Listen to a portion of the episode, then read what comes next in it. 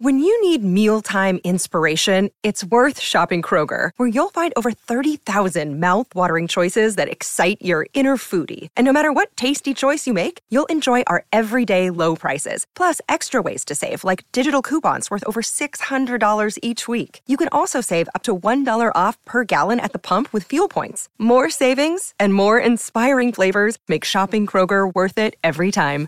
Kroger, fresh for everyone. Fuel restrictions apply. «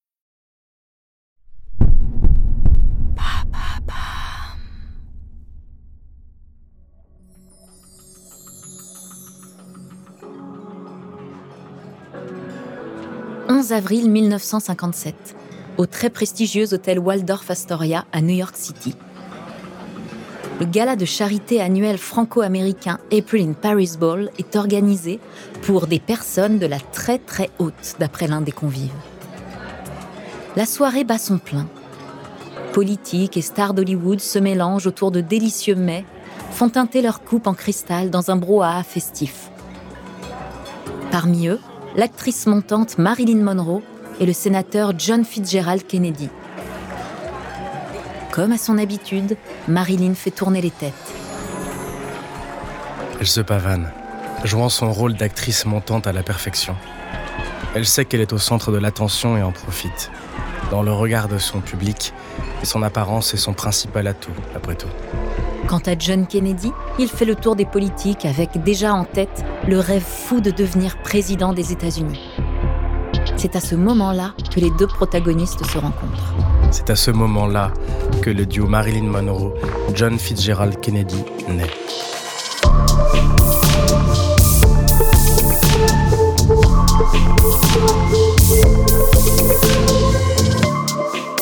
Qui n'a jamais entendu parler de la liaison iconique entre Marilyn Monroe et John Fitzgerald Kennedy Cette relation a-t-elle jamais existé?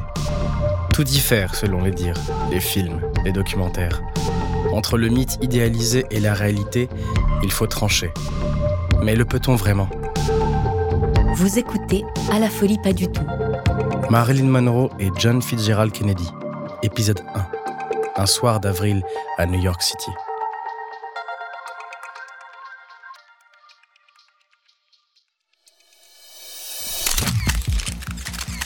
Des dizaines de photographes capturent le moment, et tout particulièrement les faits et gestes de la star, dont l'éclat est accentué par les lustres scintillants. John Fitzgerald Kennedy et Marilyn Monroe tombent amoureux au premier regard. Dès leur rencontre, ils sont comme aimantés, ne peuvent plus se quitter.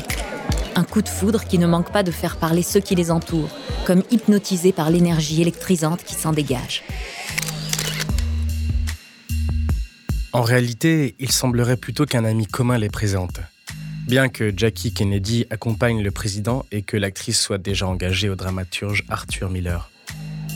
Le frère de John, Robert Kennedy, alias Robbie, est aussi de la partie. Les trois échangent brièvement quelques blagues, ne dépassant pas le stade du small talk. Dès la rencontre de Marilyn et John, les versions divergent. Comment connaître la vérité plus de 65 ans après? Quelle que soit la réalité derrière leur rencontre, les deux sont happés par le charisme de l'un et de l'autre. Il faut dire que Kennedy a toujours été considéré comme un coureur de jupons. Il prend exemple sur son père, Joseph Patrick Kennedy.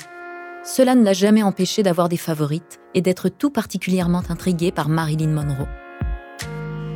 Longtemps, il a fantasmé sur la star, au point de cultiver une sorte d'obsession envers elle et d'afficher une de ses photos sur le mur de sa chambre d'hôpital au printemps 1954 lors d'une deuxième intervention chirurgicale au niveau du dos. Dès leur rencontre, on parle déjà d'une liaison entre Marilyn Monroe et John Kennedy. Vérité, mensonge? On ne sait pas. Mais selon les dires, une fois élu le mardi 8 novembre 1960, le jeune président délaisse Marilyn un certain temps après quelques rendez-vous galants. Il ne supporte pas l'idée de faire l'objet de critiques alors qu'il débute seulement sa carrière à la tête du pays. Mais Marilyn manquait perdument au président. Alors, quelques mois après sa rentrée à la Maison-Blanche et contre l'avis de sa femme Jacqueline Kennedy, il la recontacte avec la furieuse idée de la revoir. Durant l'hiver 1961, soit un an après, le président arrive à ses fins.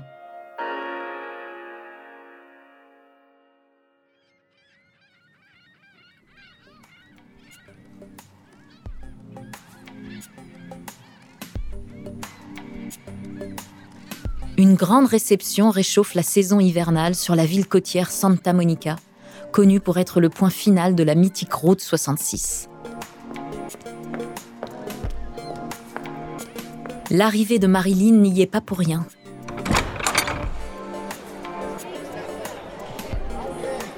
À son habitude, l'actrice arrive toute pimpante alors que les festivités ont déjà bien commencé. L'alcool coule à flot, les rires sont légion, l'orchestre entraîne déjà de nombreux fêtards sur la piste de danse.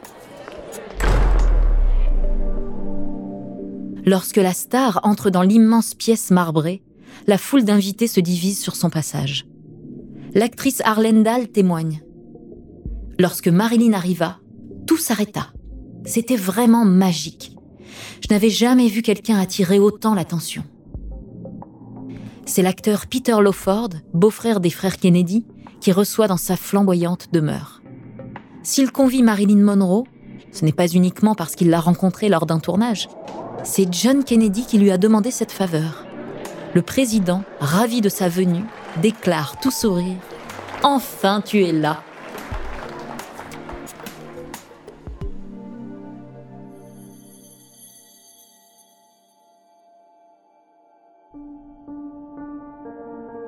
Ce que l'on ne sait pas en voyant Marilyn, c'est qu'elle sort d'une dépression à la suite de son divorce avec Arthur Miller, son autre amour, quelques mois auparavant. 1961. C'est aussi l'année de la sortie du film Les Désaxés, dont le scénario est signé Arthur Miller. Oui, cela fait beaucoup. Pour autant, on ne voit chez elle que sa beauté frappante et on la considère comme une potiche naïve, sans autre atout que son apparence. Ici, la valeur de la femme, ou du moins de sa capacité à raisonner, n'a pas sa place. Au point que personne n'a encore cherché à connaître ce qui se cache derrière sa plastique de rêve, commenté à tout va. Un jour, un journaliste déclare même que son postérieur lui fait penser à deux petits chiots qui se battent sous un drap de soie. Ironie du sort, cela n'empêche pas le grand public de lui reprocher de jouer de sa beauté, notamment après qu'elle a posé nue en mars 1952, pour payer son loyer, d'après la star, entraînant une avalanche de critiques.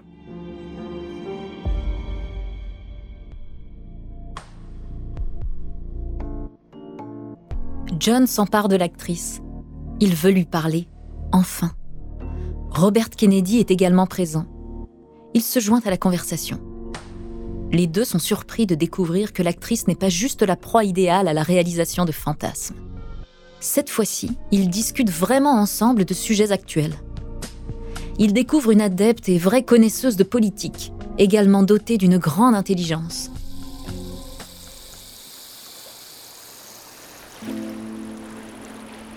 L'actrice passe un moment au bord de l'océan Atlantique avec JFK. Ensemble, ils longent la voie de palmiers et l'océan jusqu'à l'iconique ponton de la plage de Santa Monica. Le vent souffle dans la chevelure blonde de Marilyn. Le flirt est au rendez-vous. Il faut dire que le sable fin, le coucher de soleil et l'air iodé apportent une belle dose de romantisme à la scène. Après ce moment galant, la star discute aussi avec Robert de cinéma. Cette fois-ci, Marilyn Monroe n'est pas uniquement en lien avec le gouvernant du pays. Grâce à une telle proximité avec les deux frères, elle s'intègre peu à peu dans la famille Kennedy. Elle donne même son numéro au président des États-Unis.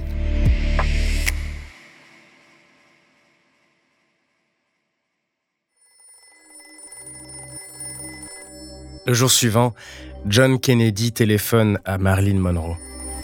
Il lui propose de but en blanc de l'accompagner un week-end à Palm Springs, chez sa sœur, en lui précisant bien que la première dame n'y sera pas. Honnêteté ou lâcheté Quoi qu'il en soit, Marilyn s'y rend sans hésiter. À son arrivée dans la charmante ville californienne, le soleil est au rendez-vous. Elle découvre un endroit dont la beauté l'ensorcelle, bien décidée à faire le même effet au président. Elle le retrouve pour un premier verre sur la North Palm Canyon Drive, au milieu d'une plantureuse végétation tropicale et désertique. Elle est heureuse de constater, à l'enthousiasme partagé des retrouvailles, que sa proximité avec John Fitzgerald Kennedy ne s'est pas évaporée. Ensemble, ils enchaînent les coupes de champagne et deviennent de plus en plus intimes. Leur peau s'effleure et bientôt, ils s'effacent pour laisser libre cours au feu qui les anime.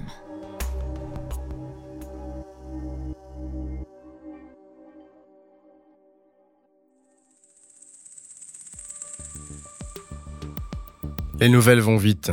Cette proximité déplaît au plus haut point à la première dame.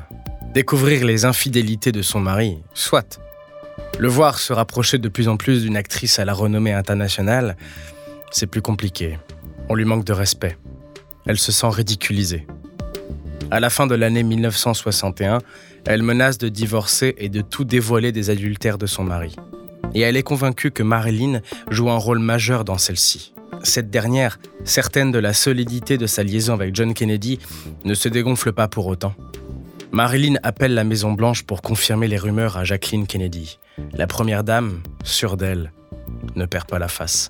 Elle rétorque Marilyn, tu vas te marier avec John, c'est bien.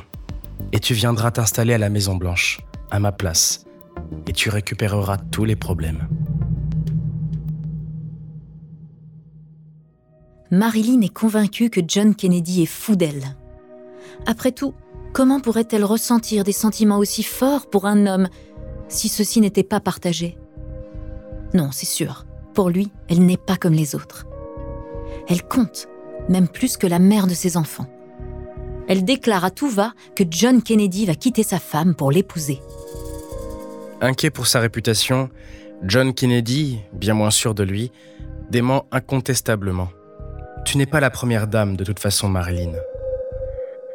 Comme pour donner du poids à sa réponse, il affirme la même chose à son entourage, dont son ami le sénateur George Smathers. Le président aurait-il fait miroiter une telle relation à Marilyn pour la garder dans ses filets, la pensant une fois de plus complètement naïve? De nouveau, pour préserver sa réputation, il ralentit sa relation avec Marilyn. Cette dernière, bien déterminée, s'accroche. Elle ne peut pas voir le président Soit. Elle gardera un lien avec lui et la Maison Blanche en nouant une amitié avec son frère, Robert. Les appels quotidiens se multiplient. Ensemble, ils parlent politique. Mais pas que, pour de nombreuses langues de vipères.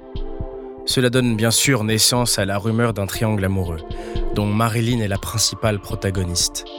Les coupables du désordre dans la famille présidentielle ne sont qu'elle et ses talents de séductrice.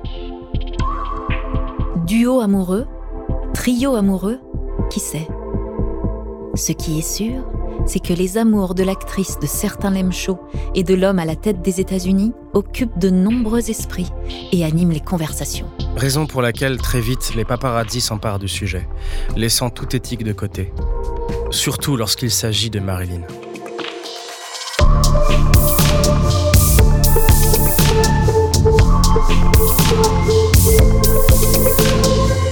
Merci d'avoir écouté À la folie pas du tout, une production Bababam. La suite dans le prochain épisode. Et si l'épisode vous a plu, n'hésitez pas à laisser des commentaires et des étoiles sur toutes les plateformes d'écoute. Et les quatre épisodes de la saison sont disponibles en avant-première sur Apple Podcast, sur la chaîne Bababam Plus.